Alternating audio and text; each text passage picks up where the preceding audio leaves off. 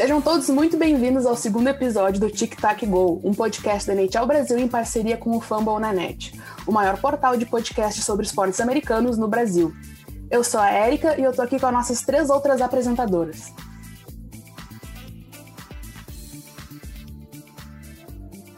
Oi, gente, aqui é a Natália, como vocês estão?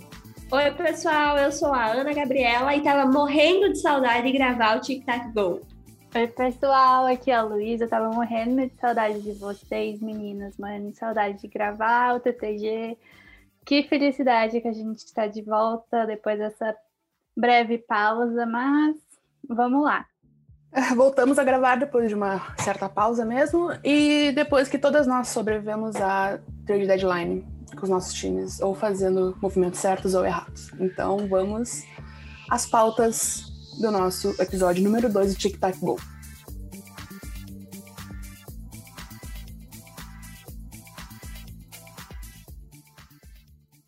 Primeiro a gente quer comentar rapidinho que a Anya Packer foi nomeada a General Manager, a é, chefona do Metropolitan Riveters da NWHL e foi tipo muito incrível porque, cara, a carreira dela é sensacional, então agora ela dá continuidade lá na Reeves. É, tipo, muito, muito incrível. A gente ficou super feliz. Inclusive, assim, sem dar spoiler, mas tem coisa vindo por aí. Sim! Ai, a gente, a gente não consegue, a gente não se aguenta, né? Sempre tem que largar um spoilerzinho, faz parte da, da gente já. E foi muito legal mesmo essa notícia, né? Ela já tinha atuado como diretora executiva da NWHL Players Association. E tem uma coisa muito legal que a esposa dela, que é a Madison Packer, é capitã do Metropolitan Riveters. Então, elas vão trabalhar juntas. É, a, a Anya, ela, a ela foi uh, instrumental na negociação entre a liga e as jogadoras para que houvesse uh, divisão de 50% e 50%, né, na, nos lucros da liga, entre a liga e as jogadoras. Então, eu acho que vai ser bem, vai ser essencial e vai ser bem interessante de ver o, o ela como GM do, do Riveters. E ela, assim, ela já respondeu vários fãs sobre várias preocupações e questões tipo da liga, até que a gente vai falar um pouco mais à frente também sobre que rolaram essas últimas semanas na NWHL. Então acho que vai ser vai ser muito bom mesmo de acompanhar essa jornada dela nessa nova posição. É, e com a bagagem que ela tem como ex-jogadora e como é, a experiência, né, no mundo do hockey, não só nos rinks, mas sim fora, né? Acho que vai dar muito bom. É, parece que vai ser uma coisa muito muito legal. Estou ansiosa para ver como é que vai ser com o Riveters. E falando em liga, a gente teve algumas polêmicas aqui na NHL nessas últimas semanas. Uma delas foi incluindo o Vancouver Canucks, que teve vários casos de Covid aí é, nessas últimas três semanas, eu acho, já tem umas três semanas que eles estão é, lutando contra a Covid. E nessa última semana que passou agora, que está sendo finalizada é, hoje, no sábado, quando a gente está gravando, a gente teve a polêmica de que eles iriam voltar a jogar na sexta-feira, e foi absurdo. E aí o JT Miller botou a boca no trombone e salvou todo mundo de ter que começar a jogar sem estar prontos. Então, vamos falar um pouquinho sobre isso, porque, gente, o que que essa liga tem na cabeça? Tipo, a gente já sabe que eles são meio. tem alguns parafusos a menos, né? Mas, cara, na hora que eu vi aquilo, eu falei, meu Deus do céu, o que que está acontecendo? NHL me ajuda a te ajudar. Porque eles iam voltar a jogar com um treinamento e um, tipo, uma patinação na manhã antes do jogo, sabe? O Canucks chegou a ter 22 jogadores na lista do Covid. Tipo, atletas de alto nível, de elite, tendo que voltar a jogar depois de uma doença grave, porque todos nós sabemos que é Covid-19, especialmente a variante que eles pegaram que já o próprio GM da equipe falou que foi a, a variante P1, conhecida como variante brasileira, né? Ótimo para o nosso país. Uh, que ela é mais transmissível e ela é mais grave, ela tem sintomas mais graves também. E ter que voltar com um, um treinamento e uma voltinha no rink de, de, gelo, sabe? Tipo, não ia dar muito ruim. Já vai dar ruim com eles retornando no domingo agora, amanhã. A gente vai ver provavelmente uma disparidade enorme maior do que já seria, mas tipo, num sentido muito mais grave entre o Leafs e o, e o Canucks. E é aquilo, né? É, é a NHL fazendo, lidando com a pandemia como tá lidando toda essa temporada, né? A gente sabe que não deveria estar tá rolando o jogo, por mais que todos nós estamos assistindo, estamos cobrindo. Acho que é, é um consenso geral que não deveria estar rolando temporada no meio de uma pandemia. Uh, e é uma situação difícil para a liga também, querendo pensar friamente assim nesse sentido. É uma situação difícil para a liga decidir o que vai ser feito em relação ao Canucks por causa de jogos, por causa de draft, whatever, sabe? Mas a gente não pode focar nisso, a gente tem que focar nas pessoas, nas famílias dos jogadores que acabaram adoecendo também por causa por causa que ainda está rolando o jogo no meio de uma pandemia, sabe? Então é, é muito complicado, assim. A gente só pode esperar mesmo que eles tenham se recuperado de fato e que estejam bem e que não se machuquem nesse próximo jogo, porque é bem provável também, pela falta de, de ritmo, que role lesão muscular, vários tipos de lesão. Né? E, inclusive, é, o Conor McDavid, eu acho que foi na quarta-feira, é, ele foi perguntado sobre ter que jogar contra o Canucks na sexta-feira, que ia ser o jogo de sexta. E ele falou que, tipo assim, ele estava impressionado com o fato de que eles iriam mesmo jogar, não iam é, adiar. Então, tipo assim, todos os jogadores, até mesmo fora do Canucks, estavam, tipo, meio de cara com a liga forçando eles a voltar. Então, a gente sabe que a situação realmente é crítica quando é um consenso na liga inteira. E é aquilo, né? É algo que já é bem grave por si só. Se o JT Miller não tivesse falado nada, eles possivelmente já teriam jogado. E é triste a gente ter que chegar à situação de que o jogador tem que vir e praticamente implorar para não jogar, porque o time não está em condições. E assim, já era para eles terem jogado na sexta-feira, dia 16, mas aí eles conseguiram um adiamento até dia 18, ou seja, uau, dois dias vai fazer assim uma mudança absurda, né? Os caras magicamente vão estar, sei lá, se sentindo maravilhosos, vão entrar no ritmo assim, de uma maneira, tipo, vai jogar um pirilim pimpim ali e os caras vão voltar a ser como eram. A gente sabe que não é assim. E o Horvá deu uma entrevista ontem, né? E, cara, o semblante dele, ele falando que mesmo tendo sintomas leves, que ele tinha sido um dos mais sortudos, dava para ver a situação dele. Então você imagina o resto dos outros jogadores, né? O resto não é uma palavra legal de usar, mas enfim, os outros jogadores e tem mais, né? Porque além dessa situação da saúde deles, como é que um cara vai ir para o gelo sabendo que os membros da família dele também estão infectados? Tem toda a questão psicológica, né? Então, assim, eu acho que dá para dizer que a gente meio que esperava isso da NHL e da organização também, né? Porque querendo ou não, eles concordaram com isso de certa forma, né? E mas assim, decepcionada, mas não surpresa. Eu acho que essa é a frase nesse momento. E é, foi como você falou, o semblante do do, do Bo Harvard é claramente baleado ele, ele falando que ele foi um dos sortudos. Cara, então imagina quem não foi, sabe? E é muito, muito é tudo muito patético, é, é, é ridículo. E eu não consigo entender também essa posição, o que deixa eles serem tão reféns assim da NHL, porque eles são atletas, mas além de serem atletas, eles são, eles são trabalhadores. Então, sabe, eles têm uma, uma união, uma associação de, de jogadores, eles deveriam fazer alguma coisa, e eu não, não consigo entender o porquê. É, quer dizer, na verdade eu consigo entender, porque eu acho que isso também tem muita culpa da cultura do rock em si, né? De você jogar nas piores condições. E eu acho que isso tem muito a ver, inclusive. E eles vão ter que jogar 19 jogos em 31 dias isso é um absurdo, isso é um absurdo, um absurdo. É, é realmente, acho que a NHL sempre erra, a NHL sempre faz merda, mas eu acho que é, foi uma das piores coisas que eu já vi, assim, nesse curto período vendo hockey.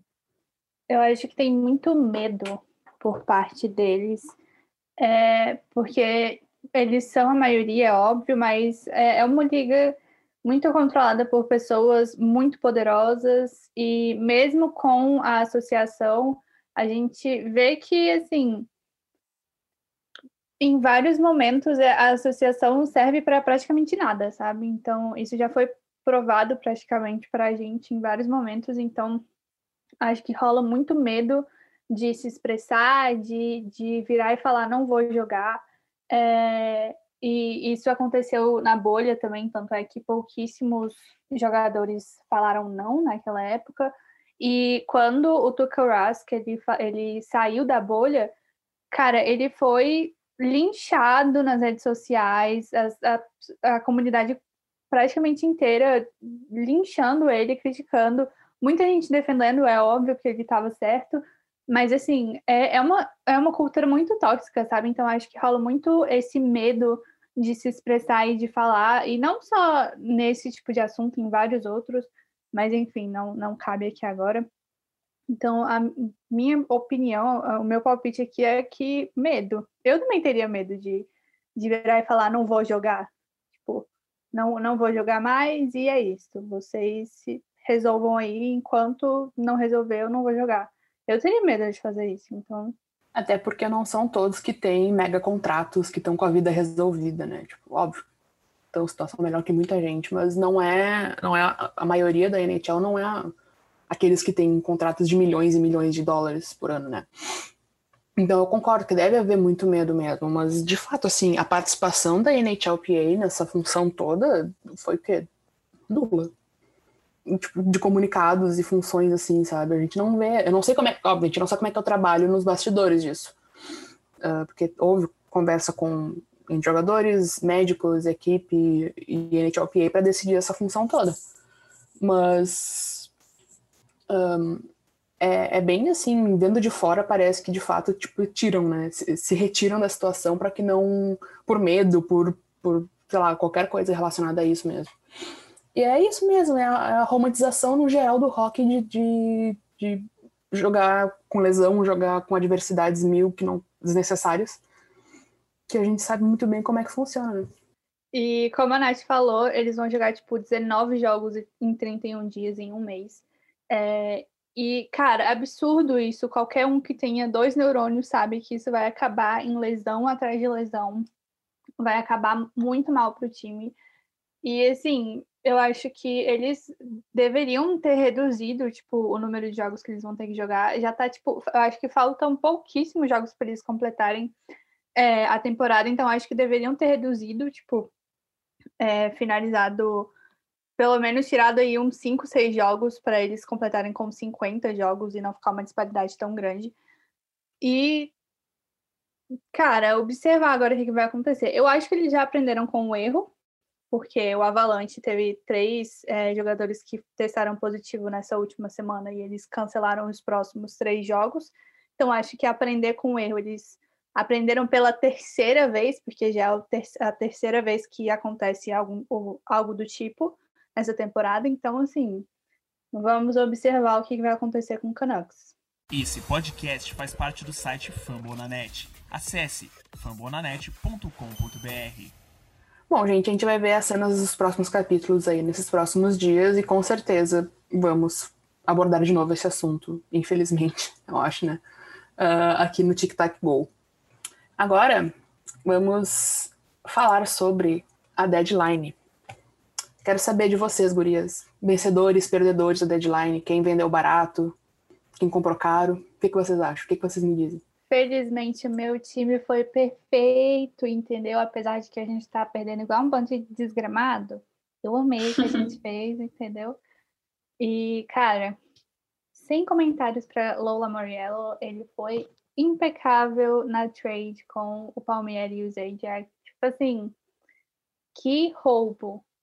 O que rolou ali, tipo, sem condições nenhuma.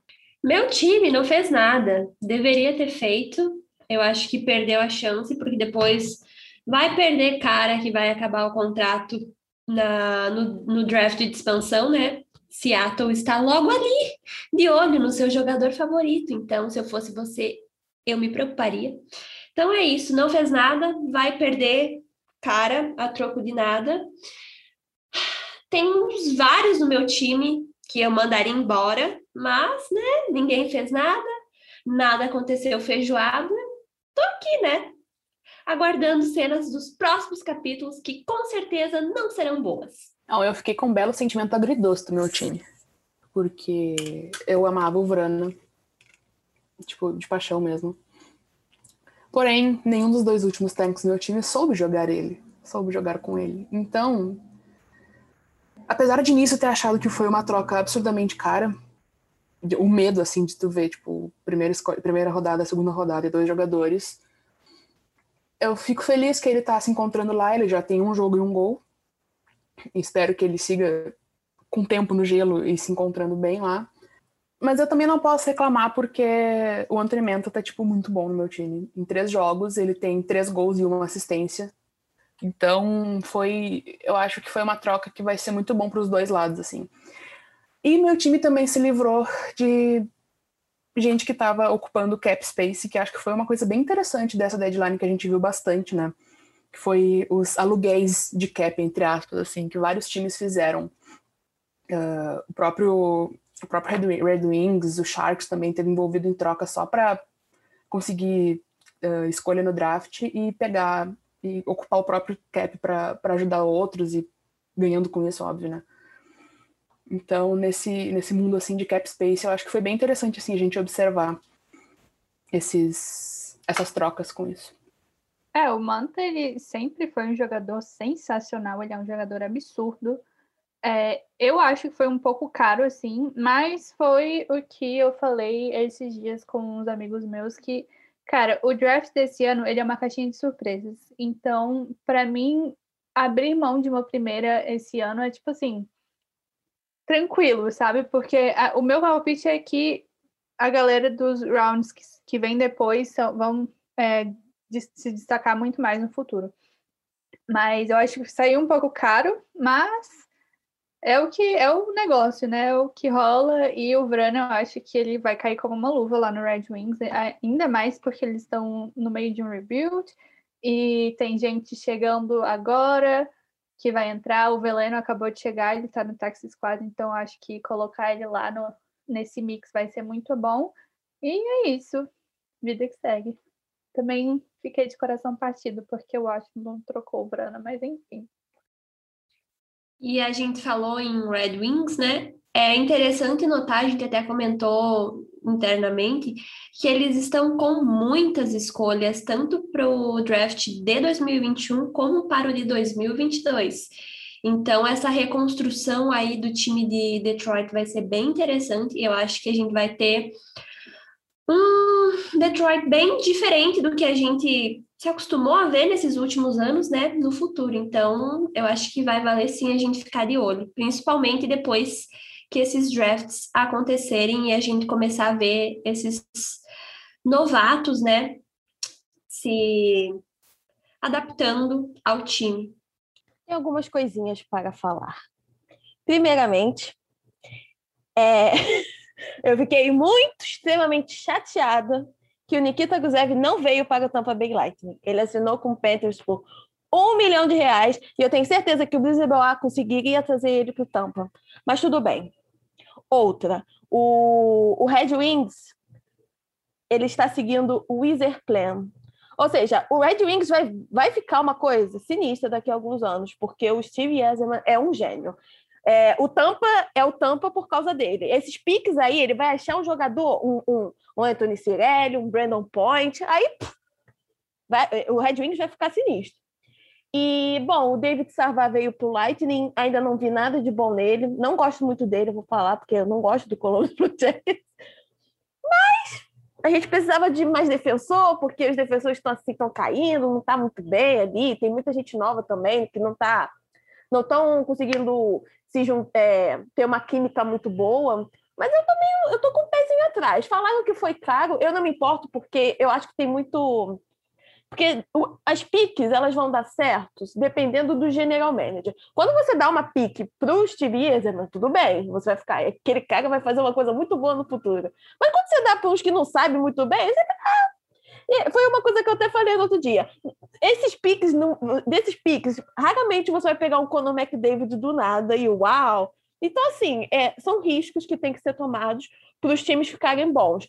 E o Brisebois, ele, ele tomou um risco trazendo o, o Savar, né?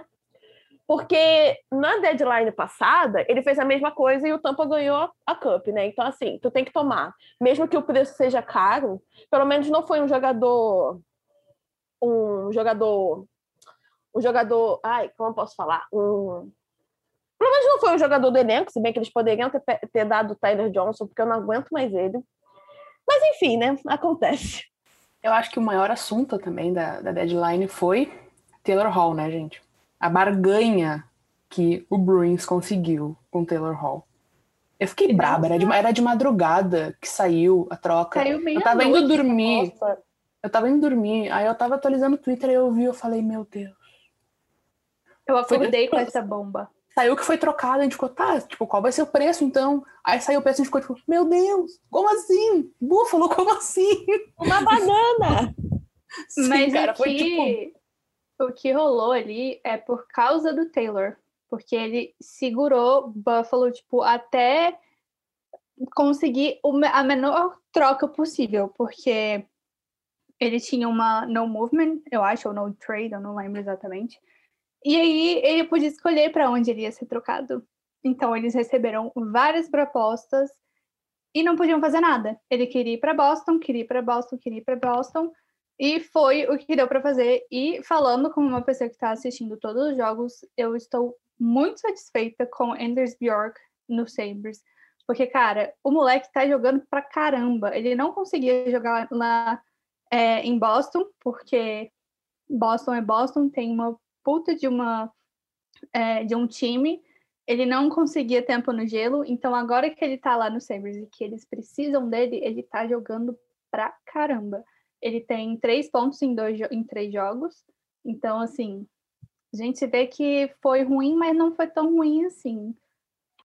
E aproveitando o gancho, né? Opa! Aproveitando. Eu fui vítima, eu fui vítima de Anders Bjork, então eu sei, ele tá jogando bem mesmo.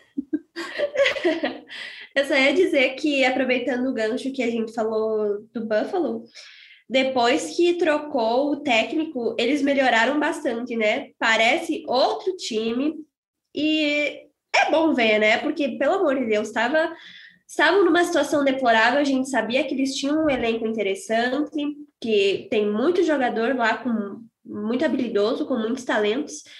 E é muito bom, muito agradável ver que finalmente engatou e agora tá indo, né? Lógico que para essa temporada não tem mais o que fazer, mas aguardemos o futuro. Eu acho que na próxima temporada já vai ser diferente do que foi nessa.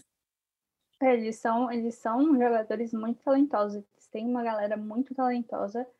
E que nas mãos de Ralph Kruger, eu acho que nenhuma, nenhum time conseguiria voar, entendeu? Eu tava, já estava fadado a dar merda. Desculpa pela palavra. Mas, assim, tava fadado a, a dar ruim, nenhuma roster com aquele técnico daria certo. E, cara, Don Granado está sendo um anjo em Buffalo. Vou falar para vocês que ele está sendo um anjo. E eles estão sem o Icon, né? Tem esse detalhe, né? Sim. Importantíssimo.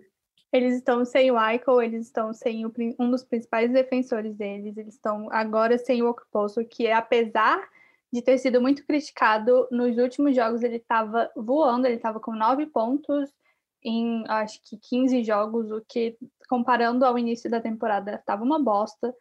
É, então, assim, eles estão muito bem para um time que está sem os principais jogadores deles. E é um time muito jovem, tem muito rookie lá.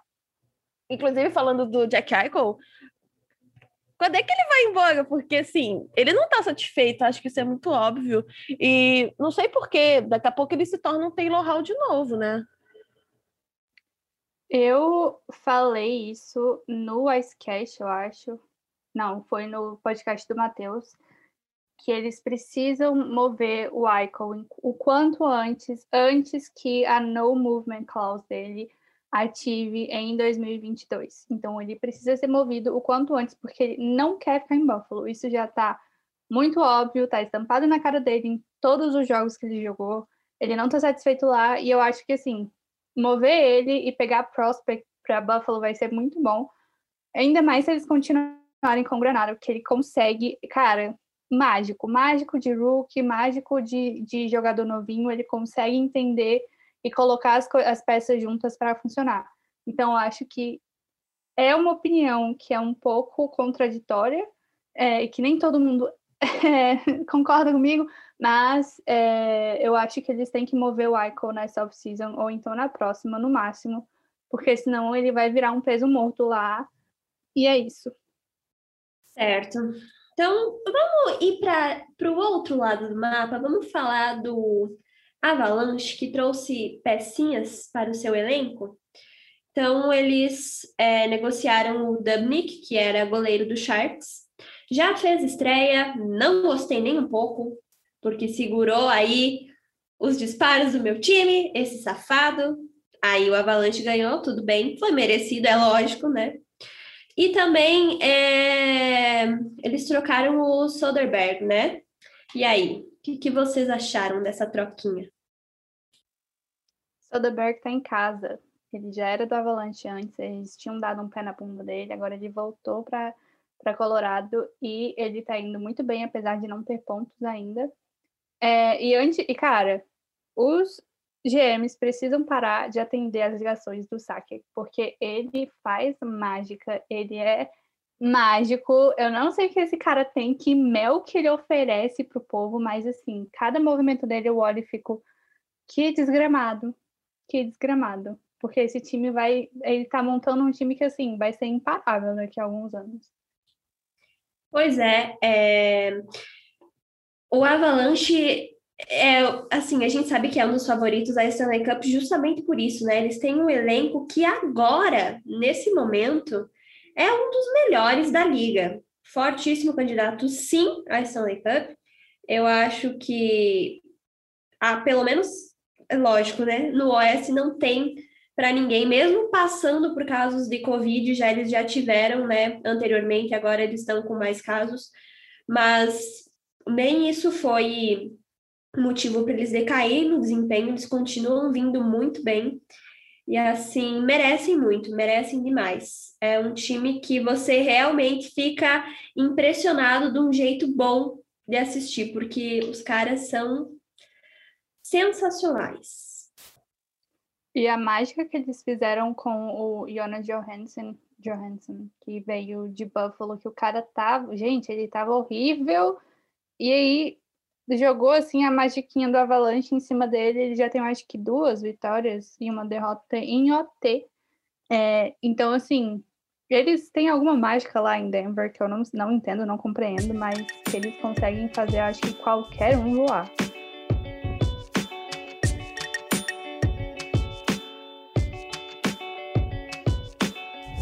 E voltando a, ao assunto da NWHL, Uh, infelizmente, há duas semanas atrás ocorreu uma situação bem chata com a liga, especialmente, principalmente com o Toronto Six, uh, que nós tivemos uma convidada muito especial para falar sobre esse assunto, que foi um caso de transfobia na liga. Uh, vocês vão ouvir agora bem, a gente teve uma conversa muito legal com a Ramona Guzieva, que é, é produtora de conteúdo sobre esportes americanos aqui no, aqui no Brasil, e mulher transexual também uh, falando sobre o assunto, porque nós aqui, nós somos quatro mulheres cis, nós não temos local de fala nenhum para opinar sobre a, a questão, o ocorrido. E já aproveitando, antes da gente rolar o áudio dela aqui, rolar a nossa conversa, é fazer uma bela autocrítica e um pedido de desculpa praticamente, porque a gente, durante toda a entrevista que vocês vão ouvir, uh, a gente falou bastante sobre a necessidade de dar espaço para pessoas fora de padrão, transexuais, bissexuais, gays, sabe? Tipo, tanto faz, assim, fora do, do nosso padrão da sociedade, uh, para essas pessoas falarem fora de, desse contexto, assim, de só quando algo ruim acontece. Uh, só que a gente acabou trazendo ela para falar apenas sobre isso. Apenas sobre o caso de transfobia que aconteceu no WHL. Então, foi, a conversa foi muito boa, a conversa foi incrível com ela, ela é um amor de pessoa. E depois da conversa que eu editando fui falar com as gurias depois e falei, gente, acho que a gente fez coisa ruim aqui. acho que a gente fez, teve, a gente teve um errinho, assim. E por isso que eu acho que foi mega necessário a gente trazer esse erro falar para vocês, porque a gente não vai esconder esse tipo de coisa, assim, sabe? É, é necessário, assim, botar, deixar claro, assim, que que foi, foi um erro nosso e que a gente vai trazer ela no futuro. A gente não trouxe ela no podcast inteiro, de início da nossa cabeça, era por causa que a gente quer consolidar bem o formato do TTG com nós quatro, que somos as principais apresentadoras. Não quer dizer que a gente não vai ter convidados e tudo mais. Mas como era recém o segundo episódio, a gente queria seguir nesse formato do nós quatro, só que aconteceu essa, essa questão e a gente não se sentia confortável de falar entre nós quatro mulheres cis, entende? Então, foi um erro que acabou ocorrendo por causa disso, mas que a gente está explicando, mas não está justificando. Que fique bem claro, assim. Mas foi uma conversa incrível, foi uma conversa que ensina bastante, que abre nossos olhos para muitas questões. E, infelizmente, mostra bem o que aconteceu uh, com o Toronto Six com a NWHL. E eu vou, vamos colocar agora essa conversa para vocês ouvirem.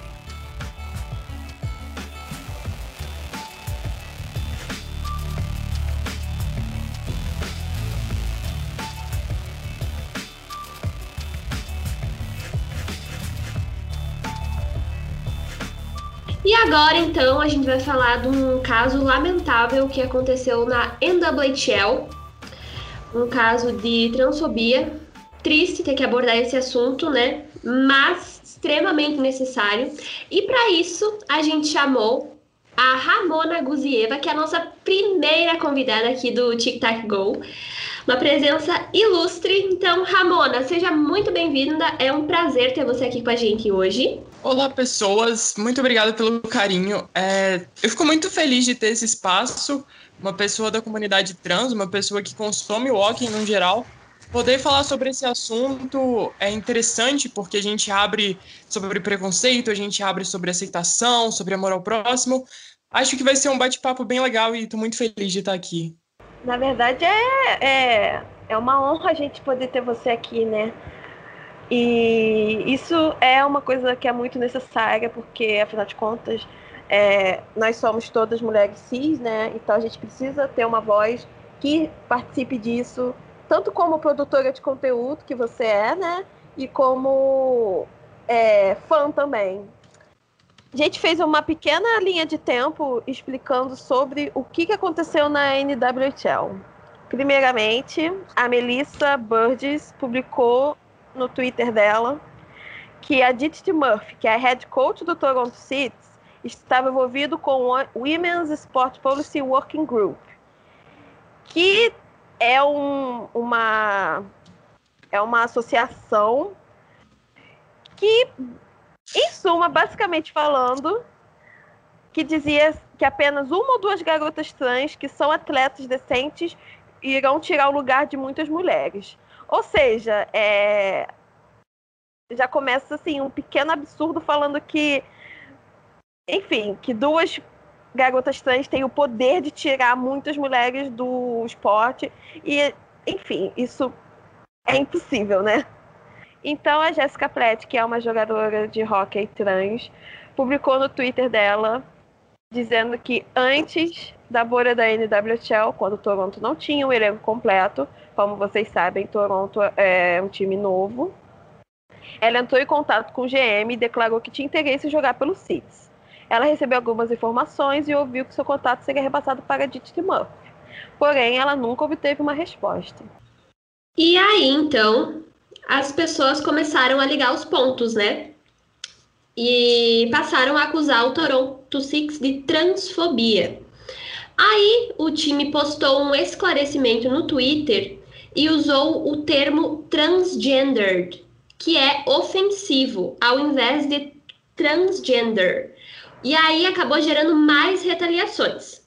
Aí o pessoal apagou o tweet e repostaram a mensagem utilizando o termo correto. Só que a página do Toronto Six continuou dando likes em tweets do tipo assim, que bom que vocês não cederam aos alphabet mob, que são que é um termo usado para se referir às pessoas LGBTQIA+. E a Murphy é uma ótima técnica, vocês são muito sortudos em tê-la. Toda essa confusão começou no início da semana, né? A gente tá gravando no sábado, dia 10, e tudo se deu início no dia, uh, dia 4 de abril. E só ontem, no dia 9, que os times e a NWHL começaram a se pronunciar de forma oficial. Uh, o Boston Pride, o Metropolitan Riveters, Connecticut Whale, Minnesota Whitecaps e Buffalo Bills falaram praticamente a mesma coisa, assim, um comunicado bem uh, bem, bem geral, assim, entre esses, esses cinco times. Uh, mas cada um colocando o seu, o seu time em específico, né? Mas dizia praticamente assim, que nós somos orgulhosos dos nossos membros, família trans. Nós, nós vamos sempre trabalhar para sermos membros e aliados mais fortes, para mudar o sistema que exclui fãs não binários e trabalhar com organizações locais para lutar por nossa comunidade LGBTQIA+. Nós acreditamos que direitos trans são direitos humanos e vamos seguir mantendo o time, o nosso time, cada uma citou o seu time, um espaço inclusivo e seguro para todos. O Toronto Six foi o único time que falou algo diferente. Uh, foi um comunicado em duas partes e foi lançado hoje de manhã, no sábado, dia 10, que dizia: O Toronto Six acredita que mulheres trans são mulheres e que mulheres trans perten pertencem nos esportes femininos nós ine inequivocadamente condenamos toda forma de intolerância e exclusão de pessoas trans. Digit Murphy se desassociou do Women's Sports Policy Working Group e ela entende por que as iniciativas listadas no site não são congruentes com nossos valores e missão. Nós estamos com nossa presidente head coach, que incansavelmente advogam em prol do hockey feminino, esportes femininos e todas as mulheres em geral. Como organização, nós nos comprometemos à educação e vamos participar de sessões de treinamentos feitos por terceiros nas próximas semanas, em ordem de aumentar a nossa sensibilidade e conhecimento da experiência de pessoas trans no esporte. Nós nos desculpamos pela, pela atividade inapropriada em nossa rede social e condenamos a linguagem em um post que foi curtido de maneira irresponsável no Twitter. Para deixar tudo perfeitamente claro, o Toronto Six sempre será inclusivo em nosso staff, com nossas jogadoras, fãs e comunidade no geral, e aí partiram para a segunda parte do comunicado que, que falou a mesma coisa que os outros times. Dito isso tudo, a Digit Murphy ainda é listada como participante do grupo, desse grupo que causou todo o início da confusão, uh, hoje no sábado. E a gente entende que deve existir um tempo de para que trâmites burocráticos e legais ocorram, mas eu acho que vale a gente salientar isso, deixar bem claro que ela ainda faz parte desse grupo no momento que a gente está gravando esse podcast. A NWHL também se pronunciou no sábado, no dia 10. Uh, a NWHL orgulhosamente apoia a comunidade trans. Não existe espaço para ódio e discriminação na nossa liga enquanto continuamos nossa missão de ser um lugar aberto e seguro para todas atletas, staff e fãs. Inclusividade é uma força e algo que faz da NWHL tão especial. Nós precisamos engajar pessoas trans, não binárias e membros da comunidade LGBTQIA+, para assegurar que suas vozes estão sendo ouvidas. Nós queremos ser líderes e vamos continuar a revisar nossas políticas para fazer mudanças positivas. Nosso impacto estende-se para além do gelo e nossa plataforma deve servir deve apenas servir para receber todos e unir a nossa comunidade. Por fim, como foi demonstrado no Twitter, fazer uma nota dessa soa contraditório, pois as, é, as pessoas pesquisaram, né? E a, N, a NWHL possui uma política que é considerada excludente por, uma parte da comunidade, pois eles aceitam jogadores que se identificam como mulheres, porém sem ter tido tratamento de hormônio com testosterona. E quem estiver transicionando de, é, é, de homem para mulher precisa ter os níveis de hormônio iguais aos de mulheres. Inclusive, eles fazem testes sobre é, para comprovar isso. A NWHL foi pioneira em ter uma política de inclusão para as pessoas trans.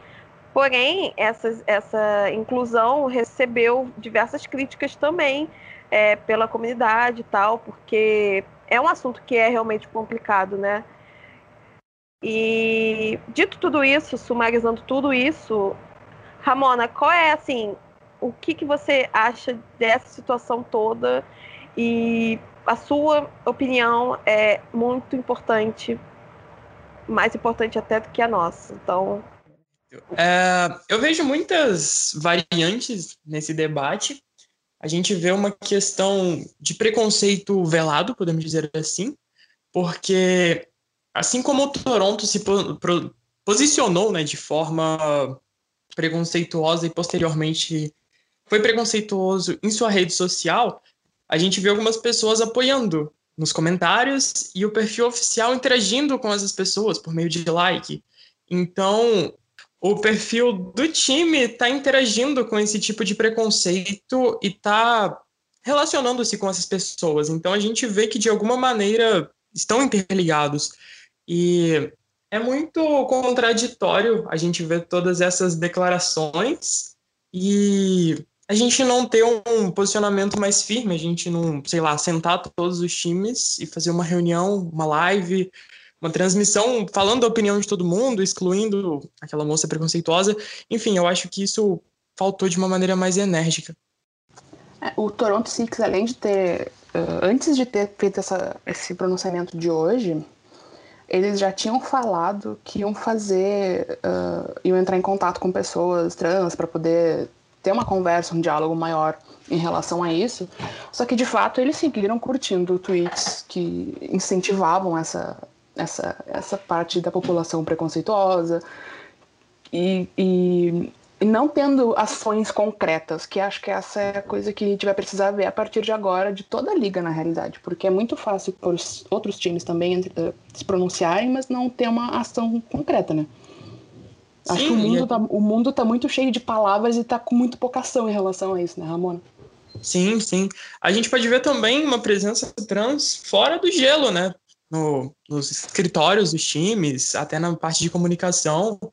A gente tem muitas trans no jornalismo, eu convivo com algumas, e a gente vê pouco espaço, e o hockey, que é um esporte expoente, digamos assim, principalmente aqui no Brasil, que tem esses projetos com bastante meninas que consomem, até acredito que a NWHL deve ter muita presença feminina, pode dar espaço para a comunidade trans, pode dar mais holofote, gerar um debate sobre isso, porque eu entendo o lado hormonal, eu até conversei com as meninas anteriormente explicando isso, que conforme você vai fazendo a transição mais tardiamente, é, seus níveis hormonais ficam mais altos, então você tem que fazer um controle maior, você tem que tomar o estrogênio, enfim.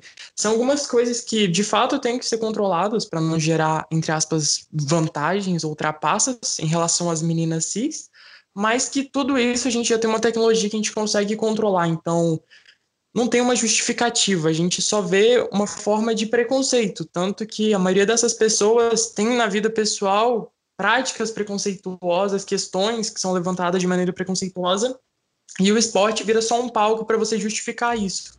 Aqui no Brasil, a gente tem o caso conhecido da Tiffany, que é uma jogadora de vôlei trans, não sei exatamente qual equipe ela está atualmente, mas que ela basicamente só é notícia por, ah, ela fez tantos pontos porque é trans, ah, ela fez tal coisa por ser trans, e geralmente ela é vinculada com muito preconceito, e eu acho que a gente pode gerar um debate melhor e até as outras jogadoras se pronunciarem, falarem o que elas acham, se elas já conviveram com alguma jogadora trans, se tem alguma dificuldade, enfim, gerar um debate mesmo, colocar as pessoas para falar, não ficar só tipo de canto com opiniões, sabe? Gerar um debate, eu acho isso importante.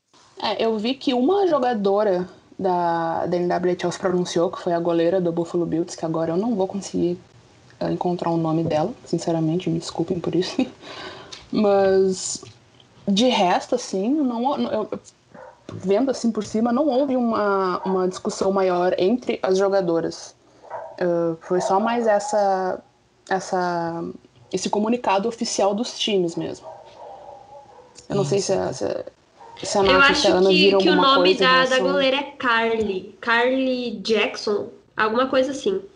Mas é isso, eu acho que a gente chegou num ponto assim que o debate é extremamente necessário, né?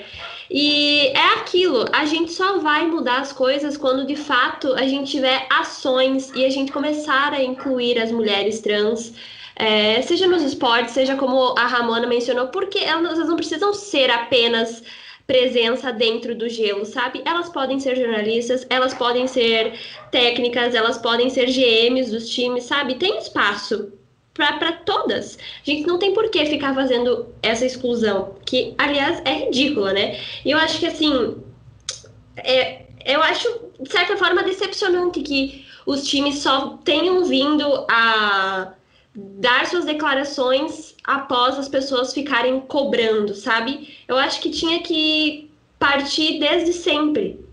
E seja, sei lá, investindo em doações para organizações que às vezes ajudam essas mulheres, seja trazendo as jogadoras, seja promovendo debates, isso é necessário para o mundo de hoje, né?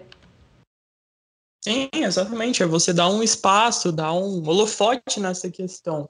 A gente vê no, nos esportes em geral muito posicionamento contrário. Alguns jogadores que se assumem gays e tal sofrem muitos, muita repressão, muitos problemas, acabam perdendo contratos. E a gente não pode deixar isso acontecer com o hockey feminino, que é o melhor esporte de todos, ainda é feminino, a gente tem que ser mais inclusiva, porque já é um tabu o esporte feminino em si, a gente vai criar um tabu dentro do que já é tabu, então é excluir, sendo que a gente já é excluída, né? Não vejo muito sentido nessa questão.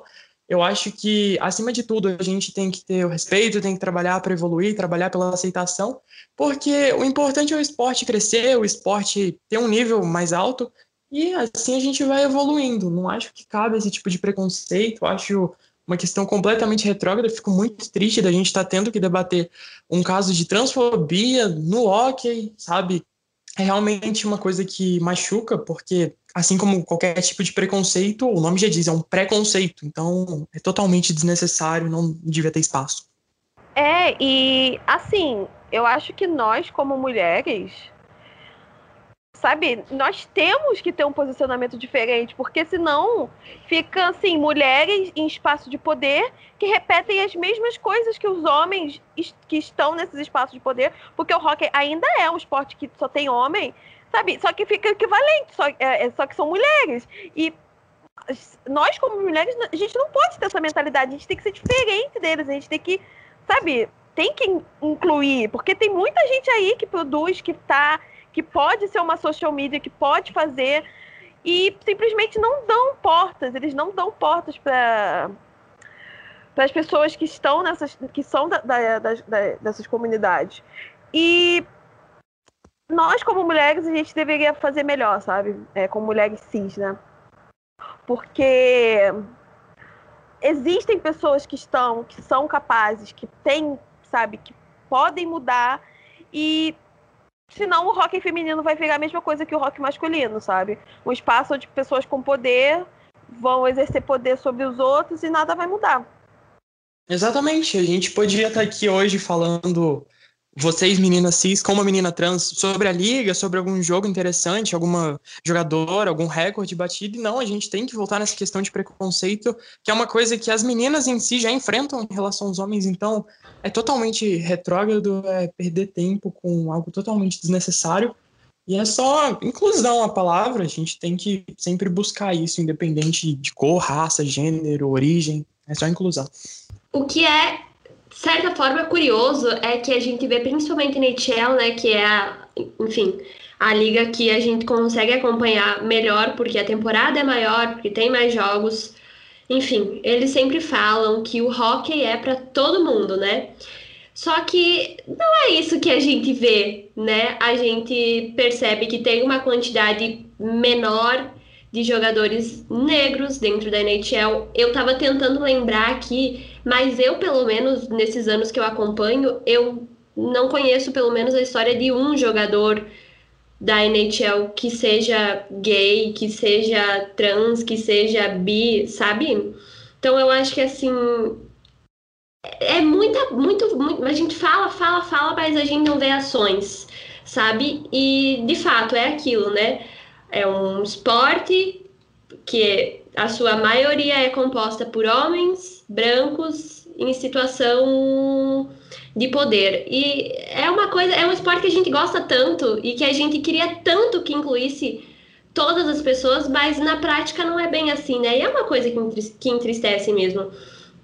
E outra coisa é que eu, eu acho que falo em nome de todas quando digo que a gente não quer a Ramona aqui só para debater esse tipo de assunto, sabe? E qualquer outro dos nossos convidados, a gente quer geralmente é isso que a gente falou, incluir de certa forma. É claro que a gente não vai mudar o mundo, porque, enfim, a gente não tem contato com nenhuma das ligas e tal, mas acho que o que está dentro do nosso alcance é trazer essas pessoas para serem ouvidas também, sabe? Então, é lógico que vamos trazer a Ramona aqui sim mais vezes para debater vários assuntos ligados ao hockey, porque se vocês não sabem, a Ramona escreve lá no Twitter dela, depois ela vai deixar o arroba aqui dela para vocês é, seguirem. E, sério, acompanhem o trabalho, porque é sensacional, manda muito bem. A gente tava conversando no Twitter esses dias. E é isso, Ramona. Acho que não tem o que a gente falar para você a não ser agradecer por ter topado o convite para vir debater esse caso que é triste, mas que é necessário. A gente sabe que enquanto a gente ignorar o assunto, a gente nunca vai ter uma solução. E a gente espera mudanças, né? Sim, exatamente. Eu que agradeço pelo espaço e por poder falar como uma, como uma membro da comunidade trans.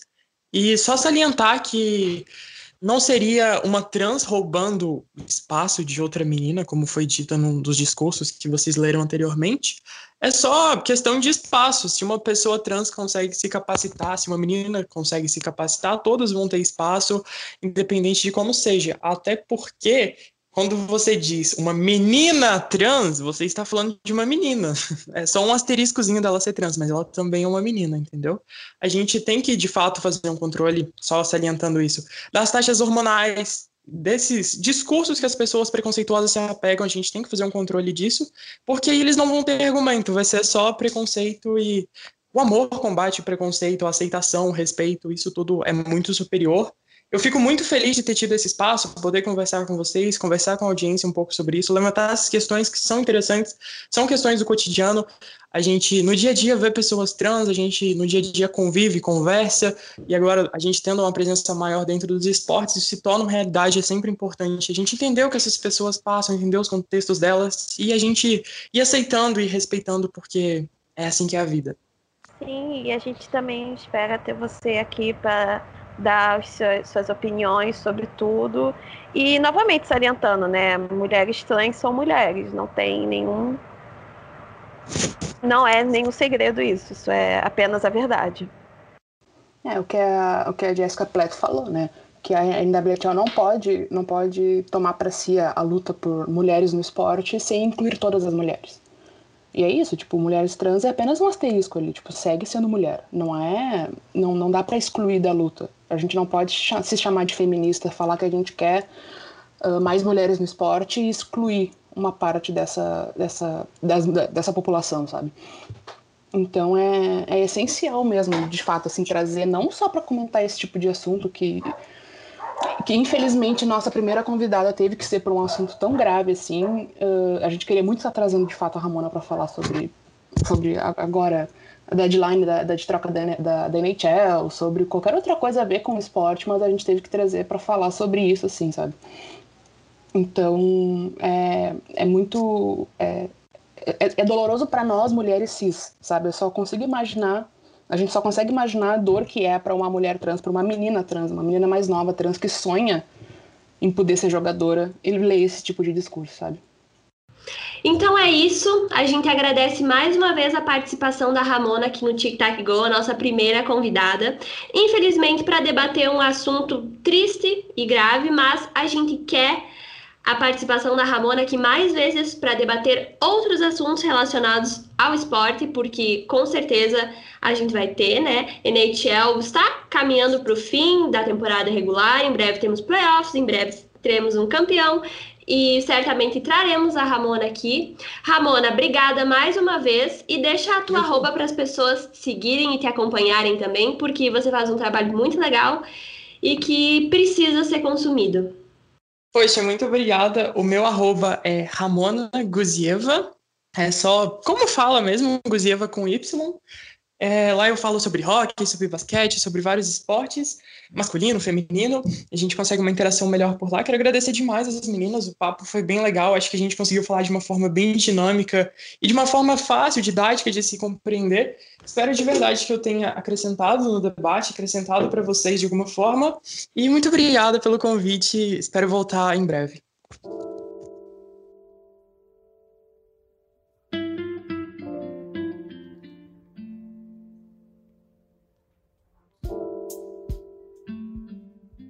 A gente queria também agradecer por todas as mensagens que vocês deram, falaram é, sobre a nossa amiga e contribuinte do site, a Laura Ferri. É por isso que nós tivemos que dar uma pausa no site, nos podcasts, porque a notícia dela foi horrível. E ela é uma pessoa incrível, uma pessoa cheia de vida, uma pessoa que fez muito, muito, muito muito mesmo, não consigo nem colocar em palavras o quanto ela foi importante para a comunidade dos esportes em geral e principalmente das modalidades femininas. Então, muito obrigada por todas as mensagens, por tudo que vocês mandaram, porque é muito importante e isso mantém também a, a, a imagem o legado dela vivo. Muito obrigada, de verdade. Eu acho que o melhor jeito a gente homenagear ela é seguir produzindo um conteúdo de qualidade, como nós sempre fizemos, especialmente sobre o hockey feminino, porque ela era ela era uma divulgadora enorme dos esportes femininos aqui no Brasil, especialmente futebol feminino. Então é um momento muito difícil, é uma dor horrível. Eu digo isso como alguém que não, não era próxima a ela, conhecia só aqui pelo NHL Brasil mesmo, e não consigo nem imaginar a dor que foi para família e pessoas próximas a ela. Mas acho que o nosso, a nossa homenagem vai ser sempre essa, é, de seguir produzindo conteúdo e seguir divulgando uh, o esporte feminino na, com qualidade e como deve ser feito. E se a gente está aqui com esse nosso projeto, foi por causa dela, porque tudo que ela faz, tudo isso nos inspirou. E ela com certeza também estaria participando se ela estivesse com a gente.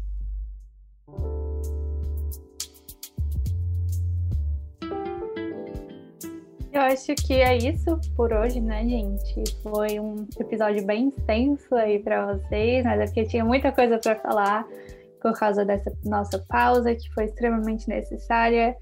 É, e finalizar falando muito obrigada, meninas, muito obrigada a você, ouvinte, que está escutando a gente agora. E é isso, gente. Estava com saudade de vocês.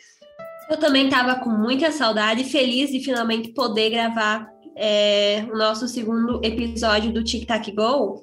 E quero dizer para vocês que chegaram até aqui que agora a gente tem redes sociais. Nossa arroba é podcast Tic Tac Go, tanto no Instagram quanto no Twitter. Tem bastante atualizações que a gente traz lá. Caso aconteça alguma coisa, a gente também avisa por lá. E lembrando que a gente tem um produto do NHL Brasil, né? Então, se você quiser seguir nas redes, no Twitter é arroba NHL Brasil, no Instagram é arroba NHL Brasil Oficial e tem página no Facebook que é NHL Brasil. Então, até o próximo TTG e um beijo para vocês. Tchauzinho, gente. Até daqui duas semanas. Tchau, gente. É, até a próxima. Estava com muita saudade de gravar e de fazer esse conteúdo aqui com vocês.